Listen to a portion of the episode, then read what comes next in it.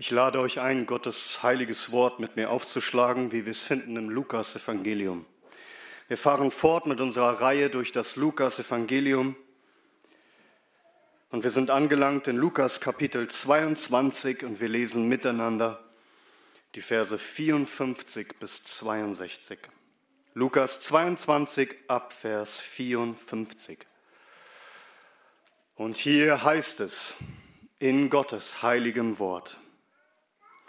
Sie nahmen ihn aber fest und führten ihn hin und brachten ihn in das Haus des hohen Priesters. Petrus aber folgte von weitem.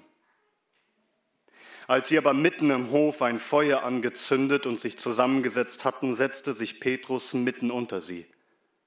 Es sah ihn aber eine gewisse Magd bei dem Feuer sitzen und blickte ihn unverwandt an und sprach, auch dieser war mit ihm. Er aber leugnete und sprach, Frau, ich kenne ihn nicht. Und kurz danach sah ihn ein anderer und sprach, auch du bist einer von ihnen. Petrus aber sprach, Mensch, ich bin es nicht. Und nach Verlauf von etwa einer Stunde behauptete ein anderer und sagte, in Wahrheit auch dieser war mit ihm, denn er ist auch ein Galiläer. Petrus aber sprach, Mensch, ich weiß nicht, was du sagst. Und sogleich, während er noch redete, krähte der Hahn. Und der Herr wandte sich um und blickte Petrus an. Und Petrus erinnerte sich an das Wort des Herrn, wie er zu ihm gesagt hatte, ehe der Hahn heute kräht, wirst du mich dreimal verleugnen. Und er ging hinaus und weinte bitterlich. Amen. Lasst uns den Namen des Herrn anrufen im Gebet. Unser Herr und Gott, du bist nahe allen, die dich anrufen, allen, die dich in Wahrheit anrufen. Und so kommen wir voller Ehrfurcht und bitten dich demütig, Herr, dass wir, wenn wir dein Wort bedenken und hören, Herr, so blicke du auf uns und sprich zu uns durch dein Wort. Herr, bringe uns zurecht und leite uns auf deinen Wegen, dass wir deinen Sohn lieben und ehren und ihm nachfolgen. Darum bitten wir, Vater im Himmel, im Namen deines geliebten Sohnes.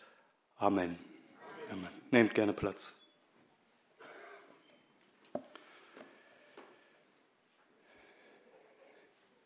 Wir haben etwas Zeit im Garten Gethsemane verbracht. Wir sahen hier, wie unser Herr, wie Christus unfassbare Qualen erlitt, allein schon bei dem bloßen Gedanken, dass er den Zorn des allmächtigen Gottes, seines Vaters, für uns tragen würde. Doch wir sahen auch, unser Herr floh nicht, sondern er ging diesen Weg des Leidens weiter entschieden. Wir sahen auch das pure Böse in Judas und in der Meute, die ihn begleitete, den Herrn festzunehmen. Und nun, nun verlassen wir den Garten. Nun wird Christus weggeschleppt. Wie ein Verbrecher ist er gefangen genommen worden und soll nun verurteilt werden. Und noch einmal, unser Herr, er geht diesen Weg und nichts bringt ihn davon ab. Vollkommen entschlossen geht er seinen Weg sein Leben zu opfern für uns. Und wir? Was ist mit uns? Wir sind nicht so treu, so mutig, so entschlossen, so entschieden wie unser Herr. Wir mögen manchmal stark wirken, doch wir sind alle schwach und dazu geneigt, untreu zu werden und Christus zu verlassen und ihn zu verleugnen. Das sehen wir sehr, sehr deutlich in unserem heutigen Predigtext. Wir sehen Petrus, wie er in große Sünde fällt. Und denkt daran, wir haben es hier mit Petrus zu tun, der ein wirklich starker Jünger war, der Christus besonders entschlossen nachgefolgt ist. Er war doch der, der, der als erstes offiziell für die Jünger das Bekenntnis ablegte, als Christus fragte, was sagt ihr, wer ich bin? Petrus aber antwortete, du bist der Christus, der Sohn des lebendigen Gottes. Und Christus sagt ihm, glückselig bist du Simon Bariona, denn Fleisch und Blut haben es dir nicht offenbart, sondern mein Vater, der in den Himmeln ist. Aber auch ich sage dir, du bist Petrus. Auf diesen Felsen werde ich meine Versammlung, meine Gemeinde bauen und die Pforten des Hades werden sie nicht überwältigen. Nachzulesen in Matthäus Kapitel 16. Also Petrus, er ist doch dieser Fels, er ist doch einer, der Christus bekennt, einer, der ihn nicht verleugnet, sondern der ihn bezeugt.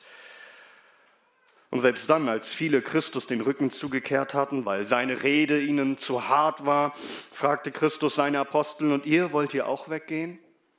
Und Simon Petrus antwortete, Herr, zu wem sollten wir gehen? Du hast Worte ewigen Lebens und wir haben geglaubt und erkannt, dass du der Heilige Gottes bist, nachzulesen in Johannes 6. Also siehst du, wie er sich treu zu Christus stellt, auch wenn andere sich abwenden von ihm. Er hat erkannt, dass er nirgendwo anders hingehen kann, sondern nur bei Christus. Nur bei Christus Worte des Lebens findet. Petrus glaubte, er glaubte felsenfest. Er war auch der einzige Jünger, der sich traute, zu Christus aufs Wasser zu gehen, als das Schiff dabei war, da unterzugehen und, und der Sturm da war. Und, und er sah Christus und er kam zu ihm aufs Wasser. Kein anderer der Jünger tat das. Matthäus Kapitel 14. Er glaubte an Christus und seine Macht. Und jetzt auch im Garten noch einmal, ja, es war nicht richtig, dass er das Schwert zog und zuschlug, aber auch darin zeigt sich, Petrus stellt sich besonders entschieden und entschlossen zu Christus und war in diesem Moment sogar bereit, sein Leben zu verlieren im Kampf für Christus. Ja, Petrus war ein besonders starker Nachfolger. Er war kein Schwächling, kein Feigling, er war wie ein Fels in der Brandung. Aber heute sehen wir, dass selbst die stärksten, entschiedensten und treuesten Christen in sich selbst, auf sich selbst gestellt, schwach und mutlos und feige und untreu sind. Das ist, was wir in uns selbst sind. Der Prediger J.C. Ryle, er, er drückt es so aus. Zitat. Der beste und höchste Heilige ist ein armes, schwaches Geschöpf, selbst in seinen besten Zeiten. Ob er es weiß oder nicht. Er trägt eine fast grenzenlose Fähigkeit zur Schlechtigkeit in sich, wie gerecht und anständig sein äußeres Verhalten auch erscheinen mag. Es gibt keine ungeheure Sünde, in die er nicht hineinlaufen kann, wenn er nicht wacht und betet und wenn die Gnade Gottes ihn nicht auffängt. Wir lesen, wie Petrus gefallen ist, dann lesen wir nur das, was jedem von uns selbst widerfahren könnte. Zitat Ende. Also, mit diesem Wissen lasst uns den tiefen Fall von Petrus studieren. Das, was wir hören, hören wir nicht überheblich, nicht auf Petrus herabschauend, sondern demütig, indem wir verstehen, dass keiner von uns besser ist. Und wir sind dankbar dass dieser Fall des Petrus überhaupt für uns aufgezeichnet wurde. Einmal zeigt es die Wahrheit der Heiligen Schrift, dann wollte man eine Religion erfinden und sich ausdenken, dann ist das Letzte, was man tut, dass man von einem der Führer so ein Versagen überliefern würde. Die Heilige Schrift ist schonungslose Wahrheit. Aber zum anderen können wir dankbar sein, dass das aufgezeichnet wurde, was wir hier lesen, weil es uns lehrt, dass es Hoffnung gibt für uns, die wir genauso fallen wie er. Denn in uns selbst und auf uns selbst gestellt sind wir alle Feiglinge und Versager und die größten Sünder. Aber für Petrus gab es Hoffnung, denn Christus ist ein mächtiger und treuer Erlöser. Und so sind wir dankbar, selbst für die gröbsten und schlimmsten Sünden, die uns hier überliefert werden in der Hinsicht, dass sie uns den größten und herrlichsten Christus zeigen inmitten dieser Finsternis der menschlichen Untreue und Sünde. Doch lasst uns zunächst schauen auf diesen tiefen Fall des Petrus. Und dieser Fall, der kommt nicht überraschend, denn wir lesen ja hier vielmehr einfach eine erfüllte Prophezeiung. Erinnerst du dich noch daran, dass Christus dem Petrus diese persönliche Weissagung gab, diese persönliche Prophezeiung für sein Leben, dass genau das passieren würde? Er sagt es ihm im Voraus. Wenn ihr nochmal schaut, im selben Kapitel, Lukas 22 ab Vers 31. Und der Herr sprach, Simon, Simon, siehe, der Satan hat begehrt, euch zu sichten wie Weizen.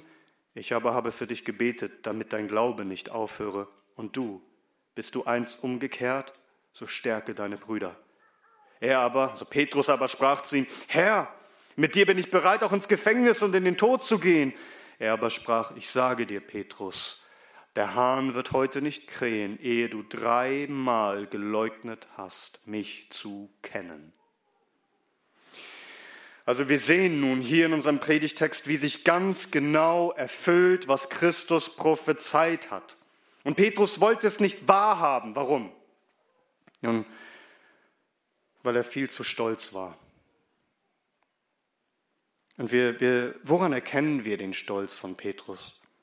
Hm, nun einmal Stolz darin, dass dass er sagt, er würde Christus niemals verleugnen, er würde niemals von seiner Seite weichen, er würde sogar für ihn sterben. Das heißt, er schätzt sich selber, sein eigenes untreues Herz falsch ein. Es ist stolze Selbstüberschätzung und Selbstvertrauen. Darin sahen wir schon seinen Stolz. Aber Stolz sahen wir auch darin, dass er, als Christus sagte, betet hier im Garten, betet, dass ihr nicht in Versuchung fallt. Satan wird euch sichten wie Weizen, betet. Und was haben wir gehört? Die Jünger schliefen, Petrus schlief. Sie, sie schliefen vor Traurigkeit ein. Auch hierin ist Stolz, dass sie nicht erkennen, wie nötig sie es haben zu beten und um die Hilfe Gottes zu ringen und zu rufen. Stolz. Stolz ist Selbstvertrauen. Stolz auch darin, dass dass Petrus immer noch nicht erkannt hatte, dass Christus sein Leben opfern muss für die Sünden. Er meinte immer noch, er müsste das verhindern, dass Jesus leidet. Dabei hat Christus doch gelehrt, dass er leiden muss, dass er sein Leben hingeben muss. Er hatte ihn im Herrenmahl vor Augen gemalt, im Abendmahl. Mein Blut für euch vergossen. Das ist es. Der neue Bund in meinem Blut. Das Blut, das für euch vergossen wird zur Vergebung eurer Sünden, versteht ihr nicht, was ich jetzt tun werde für euch. Oh, Petrus wollte es immer noch nicht wahrhaben. Er zog immer noch das Schwert, weil er es anscheinend besser wusste, als der Vater im Himmel mit seinem ewigen Ratschluss entschieden hat, so die Sünder zu retten. Immer noch besser wusste, als Jesus Christus, der Sohn des lebendigen Gottes, der sagt, ich gehe diesen Weg. Oh, Petrus, er verlässt sich noch viel zu sehr auf seine eigene Treue und Kraft und Weisheit. Da ist einfach noch viel zu viel Selbstvertrauen, noch viel zu viel Stolz. Wie bei uns allen ohne Ausnahme. Wie oft ist da dieses elende Selbstvertrauen, wo kein Gebet da ist, wo es sein sollte, weil wir einfach auf uns selbst vertrauen, wo wir meinen, wir wüssten alles besser und können es aus eigener Kraft. Doch die Schrift sagt, in Sprüche 16, Vers 18. Stolz geht dem Sturz und Hochmut dem Fall voraus. Also Stolz kommt vor dem Sturz und Hochmut kommt vor dem Fall. Und das ist genau das, was wir hier sehen bei Petrus. Ab Vers 54. Sie nahmen ihn aber fest und führten ihn hin und brachten ihn in das Haus des hohen Priesters Petrus aber folgte von weitem. Also Christus wird festgenommen. Sie führen ihn vom Ölberg nach Jerusalem in das Haus des Hohenpriesters. Unser Herr begibt sich hier freiwillig in die Hände der Sünder und er folgt, ohne sich zu wehren. Er ist folgsam und stumm wie ein Lamm, das zur Schlachtbank geführt wird. Und das tat er für uns. So groß war seine Hingabe für uns. Aber schaut mal auf Petrus, seine Hingabe war nicht mehr völlig da. Wir wissen, die, die Apostel flohen, als Christus festgenommen wurde. Petrus war mutiger, doch selbst von ihm heißt es, er folgte Christus von weitem. Also, er folgt nicht im Licht der Fackeln dieser Feinde, damit er nicht gesehen wird. Er folgt aus sicherer Distanz, also aus der Ferne, mit einem Sicherheitsabstand. Er, der gesagt hat, dass er Christus nicht von der Seite weichen wird, dass er mit ihm ins Gefängnis, ja in den Tod gehen würde, er folgt nur von weitem. Er, er behält Christus im Auge, aus der Ferne, denn er wollte wissen, was mit seinem Herrn passiert. Er wollte das Ergebnis des Ganzen sehen, der Gerichtsverhandlung. Und was vielen nicht klar ist, noch ein anderer Jünger folgte Christus weiter nach. Der Name des anderen Jüngers wird uns nicht genannt, aber vermutlich war es Johannes. Wir lesen das in Johannes 18 ab Vers 15. Simon Petrus aber folgte Jesus und der andere Jünger. Dieser Jünger aber war dem hohen Priester bekannt und ging mit Jesus hinein in den Hof des hohen Priesters. Petrus aber stand an der Tür draußen. Da ging der andere Jünger, der dem hohen Priester bekannt war, hinaus und sprach mit der Türhüterin und führte Petrus hinein. Also der andere Jünger, vielleicht Johannes, hatte die Möglichkeit, mit Jesus in den Hof des hohen Priesters zu gehen, weil er dem hohen Priester bekannt war. Warum wissen wir nicht, aber er durfte hineingehen. Petrus allerdings nicht, also der blieb draußen vor der Tür stehen. Und der andere Jünger wollte jetzt Petrus mit hineinnehmen, ging also zur Tierhüterin, legte ein Wort für ihn ein, vielleicht sowas wie, ich kenne den, der gehört zu mir, lass ihn bitte durch. Und siehe da, Petrus wird Einlass gewährt. Und was geschieht nun? Nun zurück zu unserem Predigtext, Vers 55. Lukas 22, ab Vers 55. Als sie aber mitten im Hof ein Feuer angezündet und sich zusammengesetzt hatten, setzte sich Petrus mitten unter sie. Also Petrus tritt ein. Er befindet sich in diesem offenen Hof des Hohepriesters. Und nun bedenke, da sind gerade Priester und Älteste und mehrere hunderte Soldaten angekommen, einmarschiert mit Christus als Gefangenen. Natürlich ist die ganze Dienerschaft in Alarmbereitschaft. So ein Einsatz mitten in der Nacht, beziehungsweise ganz früh am Morgen, am frühen, frühen Morgen, als es noch dunkel war. Und warum? Nun, alle wissen es, man hat diesen Jesus, diesen Galiläer, der im Tempel lehrte, man hat ihn festgenommen. Es gibt jetzt ein Verhör, es gibt eine Gerichtsverhandlung. Da sind die Schriftgelehrten, also die Juristen der damaligen Zeit, die Ältesten, die Priester, die sind alle versammelt. Und natürlich ist die ganze Dienerschaft aufgescheucht. Natürlich gab es jetzt Arbeit zu tun und die Bediensteten liefen herum. Und einige von den Dienern tummelten sich im Hof unter freiem Himmel. Es war nachts, es war kühl, es war dunkel. Und mitten im Hof war eine Feuerstelle und man zündete ein Feuer an, um gesellig zusammenzusitzen, um sich zu wärmen, um sich zu unterhalten. Und Petrus steht da am Hof, wir würden sagen, wie bestellt und nicht abgeholt. Er erkennt niemanden. Der, der andere Jünger, der scheint noch, noch dichter zu Christus in das Haus des hohen Priesters eintreten zu dürfen. Petrus ist da alleine. Und so steht er da rum. Er will aber mitbekommen, wie es mit Christus weitergeht und, und er will nicht auffallen. Also was macht er? Vers 55. Als sie aber mitten im Hof ein Feuer angezündet und sich zusammengesetzt hatten, setzte sich Petrus mitten unter sie. Also vermutlich wollte er nicht auffallen, er wollte Informationen bekommen und die Information, die wir von Markus haben, ist, er wollte sich auch wärmen am Feuer. Das war kalt. Also kommt er auf die Idee, er setzt sich mitten unter sie. Und was meint ihr, hat er da wohl gehört? Könnt ihr euch vorstellen, was das einzige Gesprächsthema war? Alle waren zu dieser späten bzw. frühen Stunde aufgescheucht wegen dieser Festnahme. Es war eine große Sache. Und jemand fragt, ja, wer ist denn dieser Mann aus Galiläa? Der Mann aus Nazareth? Ja, das ist der, der sich für den ganz großen Lehrer hält. Seine Nachfolger sagen, er sei der Messias. Habt ihr mitbekommen, wie er eingezogen ist in Jerusalem? Wie die Leute ihm zugejubelt haben, als sei er der König der Juden? Kein Wunder, dass man ihn festgenommen hat, sagt der eine. Und ein anderer fragt, und wo sind seine Nachfolger? Er hatte doch viele Jünger, oder? Ich sehe keinen. Die haben ihn anscheinend alle im Stich gelassen. Ja, das waren alles Galiläer, Hinterwäldler, die sind zurück in ihr Kuhdorf. Und Petrus sitzt da. Er sagt nichts. Er will nicht auffallen. Er will nicht rausgeschmissen werden. Er will mitverfolgen können, was mit seinem Herrn passiert. Er hält sich unauffällig still. Doch dann plötzlich passiert es. Vers 56. Es sah ihn aber eine gewisse Magd bei dem Feuer sitzen und blickte ihn unverwandt an und sprach, auch dieser war mit ihm. Also eine Magd, ein, ein Dienstmädchen ist dort auf dem Hof. Sie sieht Petrus, also in der Dunkelheit sieht sie sein Gesicht hell erleuchtet vom Feuer. Und sie sieht genauer hin und sie kommt ins Grübeln. Das ist doch keiner von den Bediensteten hier. Aber äh, irgendwie kommt er mir bekannt vor. Sie fragt sich, irgendwo habe ich den doch schon mal gesehen. Und sie starrt ihn regelrecht an und sie hört nicht auf, ihn anzuschauen. Und da fiel es ihr ein. Den kenne ich doch. Den sah ich doch mit diesem Galiläer, mit diesem Jesus zusammen. Das ist doch einer seiner Nachfolger. Dieser war mit ihm.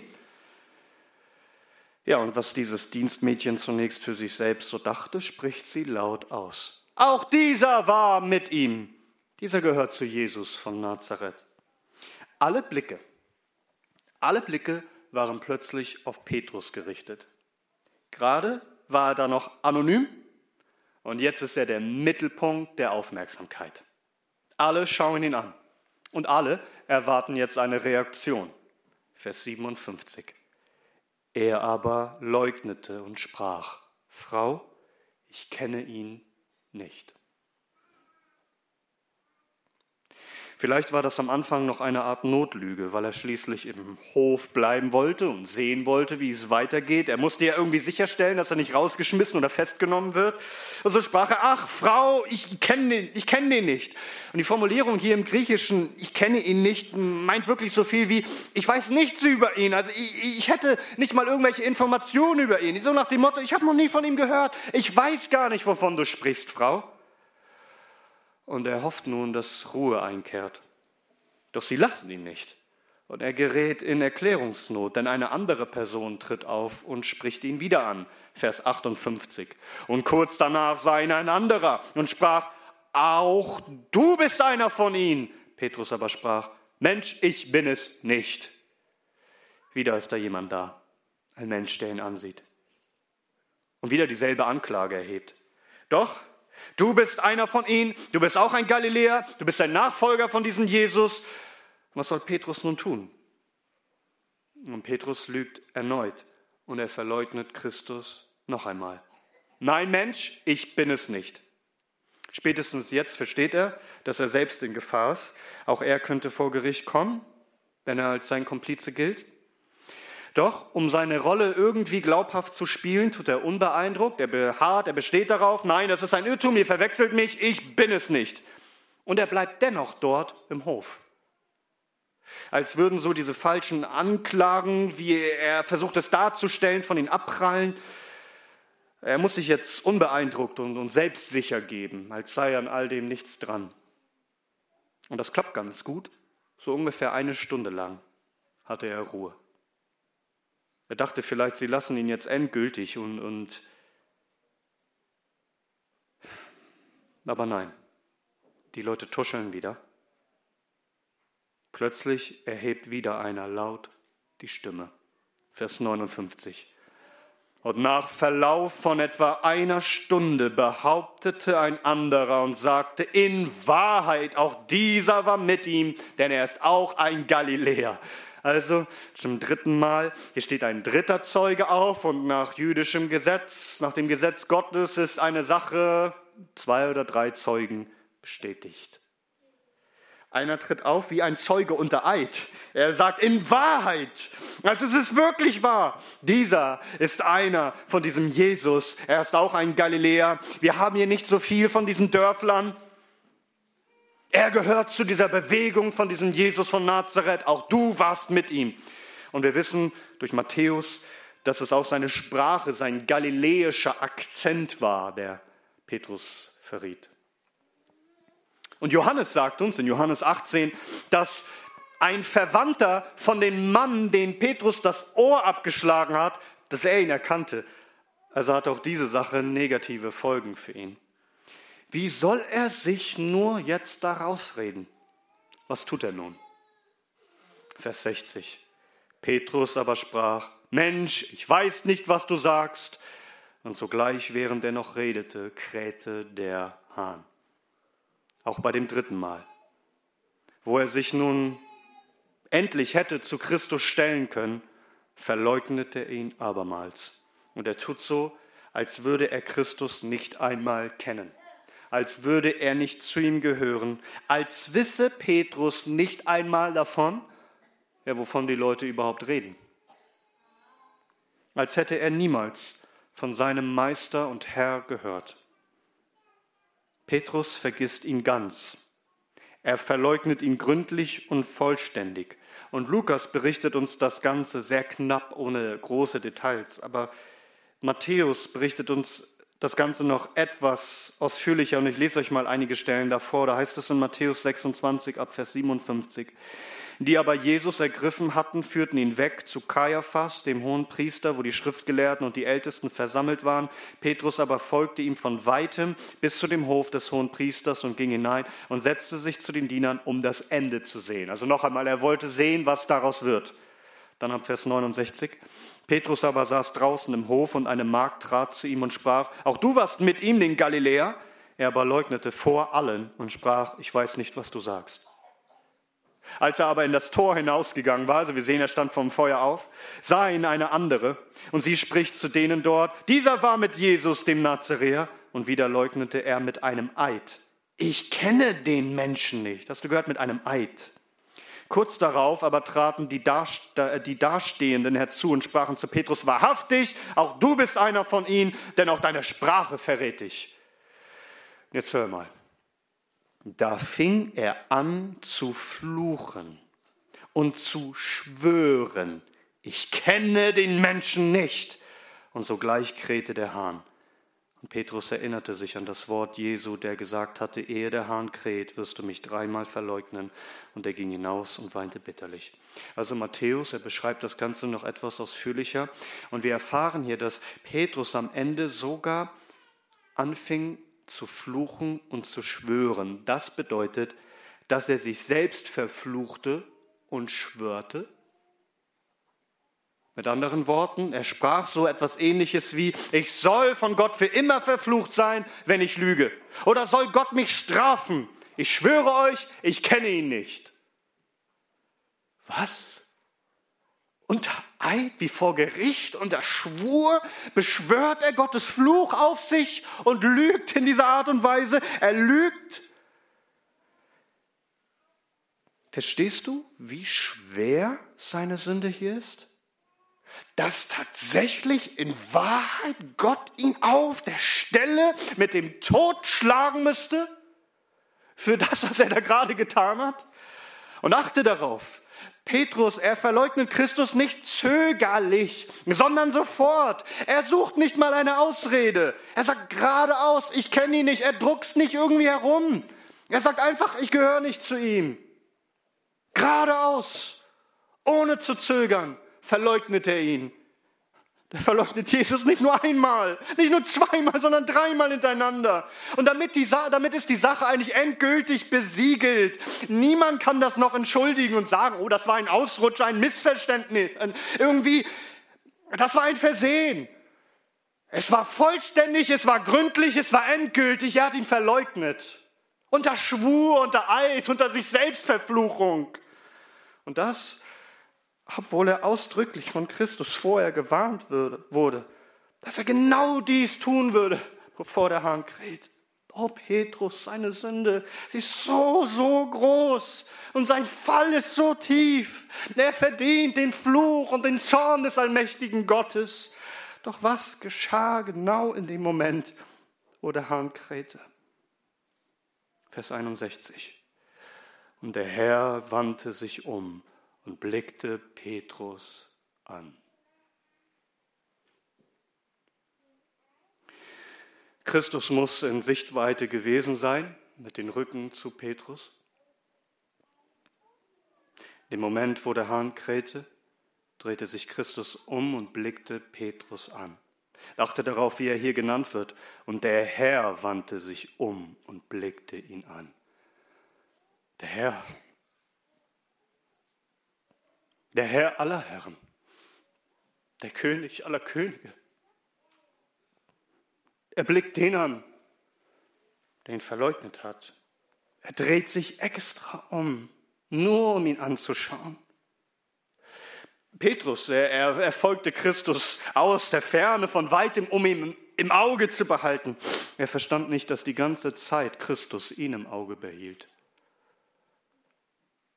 Petrus dachte, er wäre hier irgendwie anonym, er kann lügen und verleugnen und damit schon keine Aufmerksamkeit erregen. Er verstand nicht, dass die Aufmerksamkeit seines Herrn die ganze Zeit auf ihn gerichtet war. Oh, Petrus, er dachte vielleicht, dass Christus das nicht mitbekommt. Er dachte, es geschieht heimlich. Christus hörte jedes einzelne Wort. Der Herr hat es gesehen. Er hat es ja schon vorher gesehen und es ihn vorher verkündigt, was geschehen würde. Und als es genauso eintrat, wie Christus es vorausgesagt hat, als nun der Hahn krähte, drehte sich der Herr ganz bewusst um, um Petrus anzublicken, von dem er genau wusste, wo er war und was er getan hatte. Hier ist das göttliche Wissen unseres Herrn. Der Herr wandte sich um und er sah ihn an. Stell dir das vor. Wie war das wohl? Du, wenn du bedenkst, wie viel Betriebsamkeit da war, wie viele Leute da rumliefen, wie viele Leute sich da tummelten, doch plötzlich treffen sich die Blicke dieser beiden und man könnte sich vorstellen, als würde die Zeit wie eingefroren erscheinen, als würde alles anhalten und plötzlich vergisst man all diese Leute um sich herum. Man hört nicht mehr, was sie sagen, man sieht nicht mehr, wie sie beschäftigt sich tummeln. In diesem Moment war es so, als würde es nur den Herrn Jesus und Petrus in diesem Moment geben und ihre Blicke treffen sich. Oh, was für ein Moment. Hat jemals ein Blick so viel ausgesagt? Hat jemals ein Blick so viel Gewicht gehabt? Was denkst du? Wie ist es Petrus wohl ergangen, äh, als der Herr sich so umwandte, um ihn anzublicken? Wie durchbohrend muss dieser Blick gewesen sein? Wie, wie muss Petrus sich in diesem Moment in Grund und Boden geschämt haben? Und wie wird, wie wird der Herr wohl geschaut haben? Ein Blick voller Ernst? Mit Zorn über diese Sünde? Ein Blick voller Enttäuschung und Traurigkeit über diese Untreue? Oder ein Blick voller Mitleid und, und Erbarmen. Ach, Simon, du schwache Kreatur. Oh, wenn ich nicht für dich gebetet hätte. Es, es, es, wird uns, es wird uns nicht gesagt, aber du kannst dir sicher sein, dass Petrus diesen Blick niemals vergessen hat. Es war ein, es war ein wirksamer Blick, ein Blick, der viel bewirkt hat. Ein Blick, der sich tief einbrannte in die Erinnerung des Petrus. Ein Blick, der alles sagt, wo gar kein Wort nötig war. Ein Blick reichte aus. Ein Blick, um Petrus aus seinem Sündenschlaf rauszureißen und ihn aufzuwecken. Denn bedenke, wie benebelt dieser Mann war, wie verschlafen. Er sollte ja wachen und beten, aber er schlief. Aber auch geistlich gesehen war er völlig benommen, wie benebelt. So, als könnte er nicht mehr klar denken, als wüsste er nicht mehr, wer sein Herr ist, zu wem er gehört und wem er nachgefolgt ist, wem er die Treue geschworen hat. Als der Hahn kräht, war es wie dieser morgendliche Weckruf des Hahns, dass Petrus auferwacht aus seinem Sündenschlaf und plötzlich versteht, was er getan hat. Der Herr blickt ihn an und Petrus erwacht. Er realisiert schlagartig, was er getan hat. Es ist alles wahr geworden. Alles, was, was Christus gesagt hat, als Christus ihn anblickt, spricht er kein Wort. Aber der Blick bewirkt in dem Herzen von Petrus, dass das Wort Christi wieder in ihn hochkommt und er sich daran erinnert. Dieser Blick, er hatte Kraft, dass Christus so in seinem Herzen sprach mit dem Wort, das er ihn vorausgesagt hat. Also ein äußeres Mittel, dieser Blick, er bewirkt im Inneren in Kraft Gnade. Gnade, sich zu erinnern an das Wort des Herrn. Gnade, dass dieses Wort ins Gedächtnis kommt und das Gewissen auferweckt, so dass wahre Buße geschieht. Er erinnert sich, dieser Blick, er führt dazu, dass er sich plötzlich wieder erinnert an die Worte seines Herrn. Vers 61. Und der Herr wandte sich um und blickte Petrus an. Und Petrus erinnerte sich an das Wort des Herrn, wie er zu ihm gesagt hatte, ehe der Hahn heute kräht, wirst du mich dreimal verleugnen. Und der Herr blickt ihn an und dieser Blick hat Wirkungskraft, dieser, diese Blicke des Dienstmädchens, die ihn angestarrt hat, diesen Blick, den konnte er abschütteln. Aber nicht diesen Blick. Es ist der Blick des Herrn. Er blickt ihn an und sein Gewissen, es wird überführt. Die Worte Christi erklingen neu in seinen Ohren und in seinem Herzen und plötzlich durch diesen durchdringenden Blick kommt es ihm wieder in den Sinn, er kommt wieder zu sich. All das, was er völlig vergessen hat, nun versteht er, was er getan hat. Es ist genauso eingetroffen, wie der Herr es gesagt hat. Das, von dem Petrus sagte, nie und nimmer wird es geschehen. Was hast du nur getan, Petrus?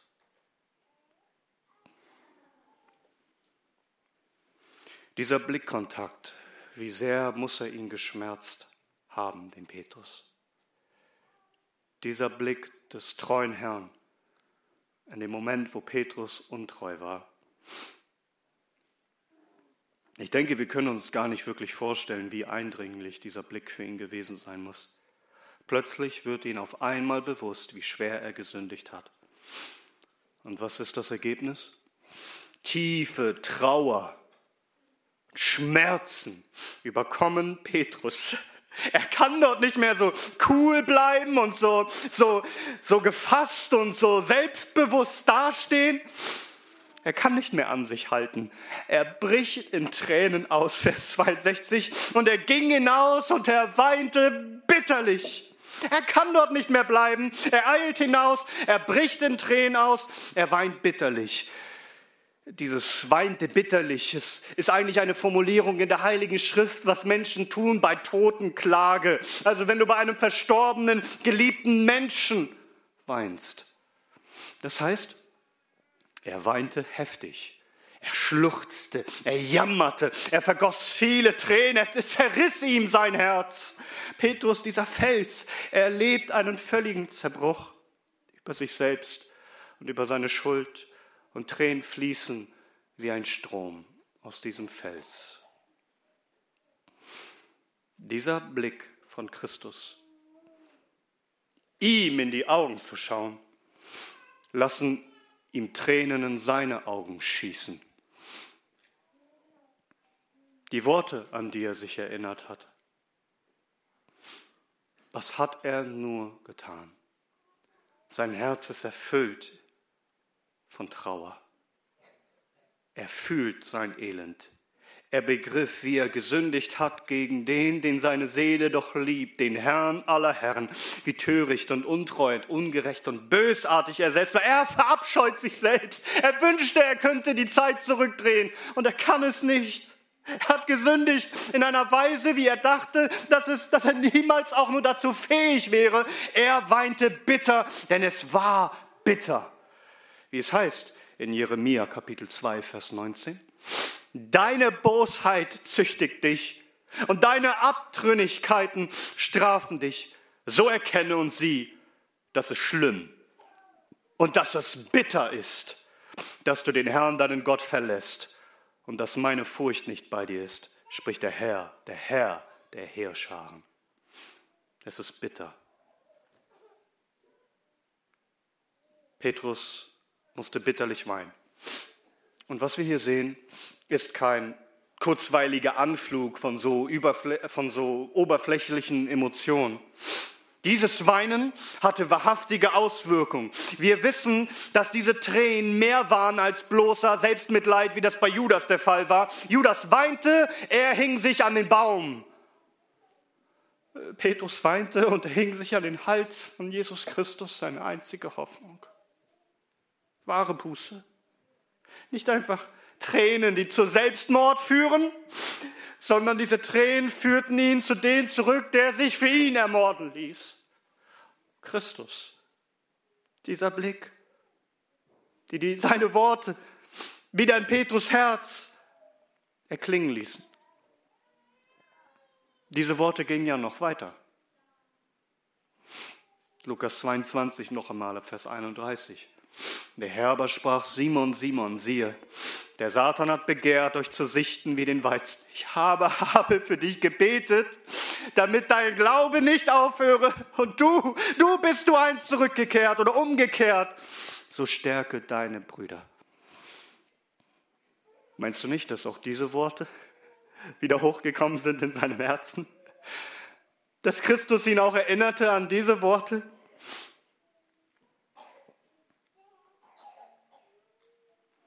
Ich habe mich selbst verflucht.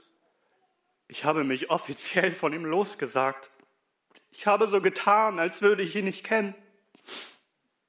Aber er kennt mich. Er hat sich nicht von mir losgesagt. Er hat mich gesegnet und sich zu mir gestellt. Er hat Fürbitte für mich geleistet. Für mich, den ich ihn verleugnet habe.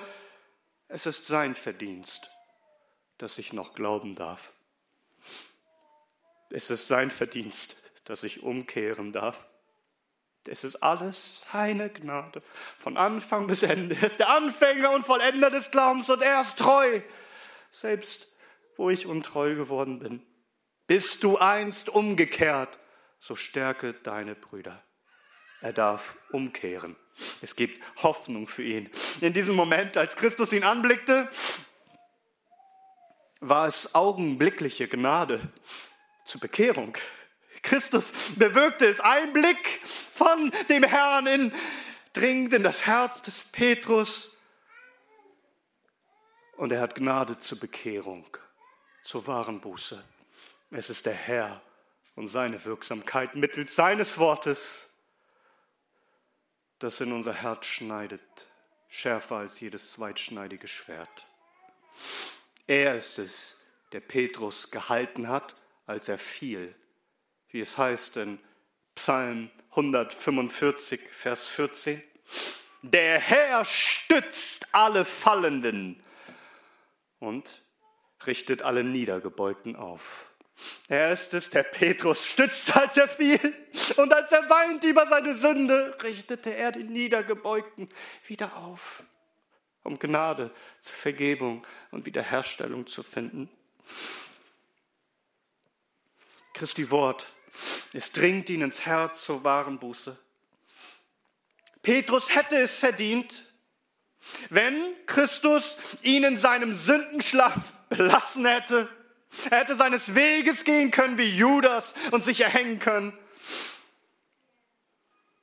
Doch unser Herr ist treu und gnädig, dass er nicht einen der Seinen verliert. Es ist so wie diese Stelle, von der ich vorhin erzählte, als, als Petrus auf dem Wasser ging zu Christus. Und dann sah er aber nicht mehr auf Christus, sondern auf Wind und Wellen und Angst und Unglauben und Zweifel erfüllten sein Herz. Und er ging unter, so unter, dass er Christus nicht mehr sah. Aber das Entscheidende war, dass Christus ihn sah dass Christus kam und ihn packte und ihn wieder herausriss. Er rettete ihn vor dem sicheren Untergang und genau das ist es, was hier passiert. Petrus sah Christus nicht mehr, aber Christus blickt auf ihn. Und er ergriff sein Herz. Er zog ihn wieder zu sich und Petrus weinte bitterlich und bekehrte sich wieder zu Christus. Wahre Reue Wahre Buße bedeutet mehr als bloßes Bedauern der eigenen Sünde. Es bedeutet wahrhaftig, die eigene Sünde zu bereuen, umzukehren durch die Kraftwirkung des Herrn mittels seines Wortes in Wahrheit aufzustehen und nicht liegen zu bleiben in den Sünden. Sich in Wahrheit abzukehren, sich zutiefst beschämt zutiefst beschämt zu sein über die eigene Sünde, aber zu glauben, dass Christus Gnade hat, einen wiederherzustellen. Sag, was, was lernst du jetzt aus all dem, was wir gehört haben? Zunächst einmal sind vielleicht so manche unter euch, die leben in ihren Sünden. Euer ganzes Leben verleugnet Christus. Alles, was ihr tut, den ganzen Tag, verleugnet, dass er der Herr aller Herren ist und der König aller Könige. Und möge es doch so sein, dass der Blick des Christus dich trifft und dass er in dein Herz sein Wort bringt, das schneidet und dich überführt davon, dass du erkennst, dass du mit deinem ganzen Leben ihn verleugnet hast. Und möge er in deinem Herzen heute, wenn du seine Stimme hörst, Möge er wahre Reue und wahre Buße und wahre Ekel in deinem Herzen über dich selbst bewirken, dass du erkennst, was du für ein schändliches Leben geführt hast, dass du erlebst, was in Jakobus 4 ab Vers 8 geschrieben steht. Naht euch Gott und er wird sich euch nahen. Säubert die Hände, ihr Sünder, und reinigt die Herzen, ihr Wankelmütigen. Seid niedergebeugt und trauert und weint. Euer Lachen verwandle sich in Traurigkeit und eure Freude in Niedergeschlagenheit. Oh, demütigt euch vor dem Herrn. Er wird euch erhöhen. Und möge das der Fall sein heute in deinem Leben, dass du wirklich diesen Zerbruch erlebst, dass wenn Christus dich anblickt und dich überführt mittels seines Wortes, und dass da wahre Buße ist und wahre Umkehr. Heute, wenn du seine Stimme hörst, oh verhärte dein Herz nicht. Aber uns allen, die wir Christus folgen, wie Petrus es doch tat, uns gilt das Wort, das aus 1. Korinther 10, Vers 12. Daher, wer zu stehen meint, der sehe zu, dass er nicht falle. Stolz kommt vor dem Sturz und Hochmut kommt vor dem Fall. Das bedeutet konkret, wenn du stolz bist und nicht demütig vor dem Herrn. Er wird dich erniedrigen.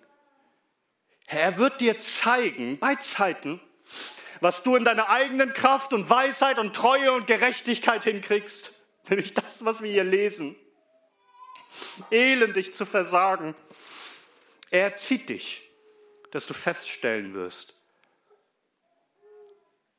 du bist ein großer, großer Sünder. Und getrennt von ihm kannst du in Wahrheit nichts tun. Wenn er nicht mit seiner Gnade dich hält. Wir müssen begreifen, was unser guter Freund Paul Washer einmal gesagt hat. Er sagt, es gibt keine großen Männer Gottes, es gibt nur erbärmliche und schwache und sündhafte Männer eines großen und barmherzigen Gottes. Ist es nicht wahr? Wer von uns ist besser als Petrus? Und wie oft verleugnen wir ihn, wenn wir unter Druck geraten? Ob das bei deiner Arbeitsstelle ist, in der Uni, in der Schule oder in der Familie wo wir uns nicht wirklich zu ihm gestellt haben, wo wir oft geschwiegen haben, wo wir hätten sprechen sollen und ihn bezeugen sollen, wo wir ihn verleugnet haben, wo wir eingeschüchtert waren. Und was sind es denn für Dinge, die uns dazu bringen, dass wir ihn so verleugnen und so sündigen? Große Dinge, gefährliche Dinge, droht man uns unser Leben zu nehmen? Es sind Kleinigkeiten wie so ein Dienstmädchen. Und darum schreibt Johannes Calvin zu Recht. Er sagt, Zitat, hier sehen wir, dass es nicht eines schweren Kampfes bedarf, um einen Mann zu brechen, noch viel Streitkräfte oder Geschütze.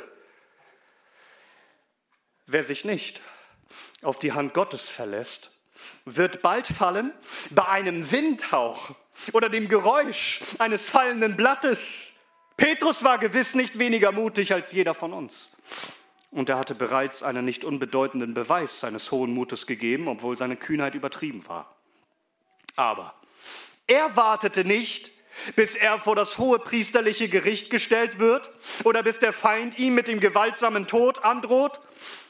Nein, sondern auf die Stimme einer jungen Frau hin erschrickt er und verleugnet seinen Meister ohne Zögern. Zitat Ende. Die kleinsten Kleinigkeiten die Stimme eines Dienstmädchens. Das allein reicht schon, um uns zu brechen, um uns dazu zu führen, Christus zu verleugnen. Wie ich heute Morgen sagte, ein Klick im Internet, eine scheinbare Kleinigkeit führt dazu, dass wir tief fallen und den Herrn verleugnen. Wir müssen nicht erst groß bedroht werden. Wir sind so untreu und so wankelmütig, dass wir dem Herrn bei der kleinsten Kleinigkeit verleugnen, wenn er uns nicht Gnade schenkt. Und wie oft leben wir praktisch als Atheisten, so als gäbe es den Herrn nicht, als könnten wir Dinge tun, wo wir seine Herrschaft verleugnen, wo wir einfach uns dem Sündenschlaf hingeben. Und so manches Mal leben wir so, ganz eingelullt von der Sünde. Und plötzlich durch Gottes Gnade hören wir den Hahnschrei. Plötzlich trifft uns wieder sein Blick Plötzlich überführt er uns wieder, sodass wir aufwachen. Wir hören eine Predigt oder wir lesen sein Wort oder er nutzt etwas, was er wieder in unsere Erinnerung bringt, ein Gotteswort. Und plötzlich müssen wir, die wir ihn so verleugnet haben, durch den Tag hinweg, plötzlich wieder bitterlich weinen und erkennen, was habe ich denn heute wieder getan? Wo war ich? War ich im Gebet? Habe ich ihn bezeugt? Habe ich zu seiner Ehre gelegt? Ich habe ihn verleugnet mit meinen Taten. Aber es ist seine Gnade, dass er uns wieder zurechtbringt. Wie Christus sagt in der Offenbarung, alle, die ich liebe, die überführe ich und die züchtige ich. Darum sei nun eifrig und tue Buße. Hast du diesen Blickkontakt mit dem Herrn schon gehabt, mittels seines Wortes? Dass du wirklich dein Elend fühlst und in Selbstverzweiflung eigentlich ja schon unsicher sein müsstest, ob, der Herr dir überhaupt jemals wieder vergeben kann, weil was bist du für ein Mensch? Aber dann lässt er auch dieses Wort der Gnade wieder aufkommen in deinem Herzen, dass er gnädig und barmherzig ist, langsam zum Zorn und groß an Gnade. Lass mich mit diesem Punkt schließen. Vorhin sagte ich, wir wissen nicht genau, wie der Blick Christi aussah. Dieser Blick, der, der Petrus traf. Mit, mit Zorn und Ernst oder mit Traurigkeit und Enttäuschung, vielleicht mit tiefem Mitleid. War es ein Blick der Liebe und des Erbarmens und der Gnade? Nun, das wird uns nicht konkret gesagt. Aber ich will euch etwas sagen, was wir alle wissen können, denn die anderen Evangelien berichten es uns. Zu dem Zeitpunkt, wo Christus sich umdrehte, weißt du, was da schon an ihm geschehen war?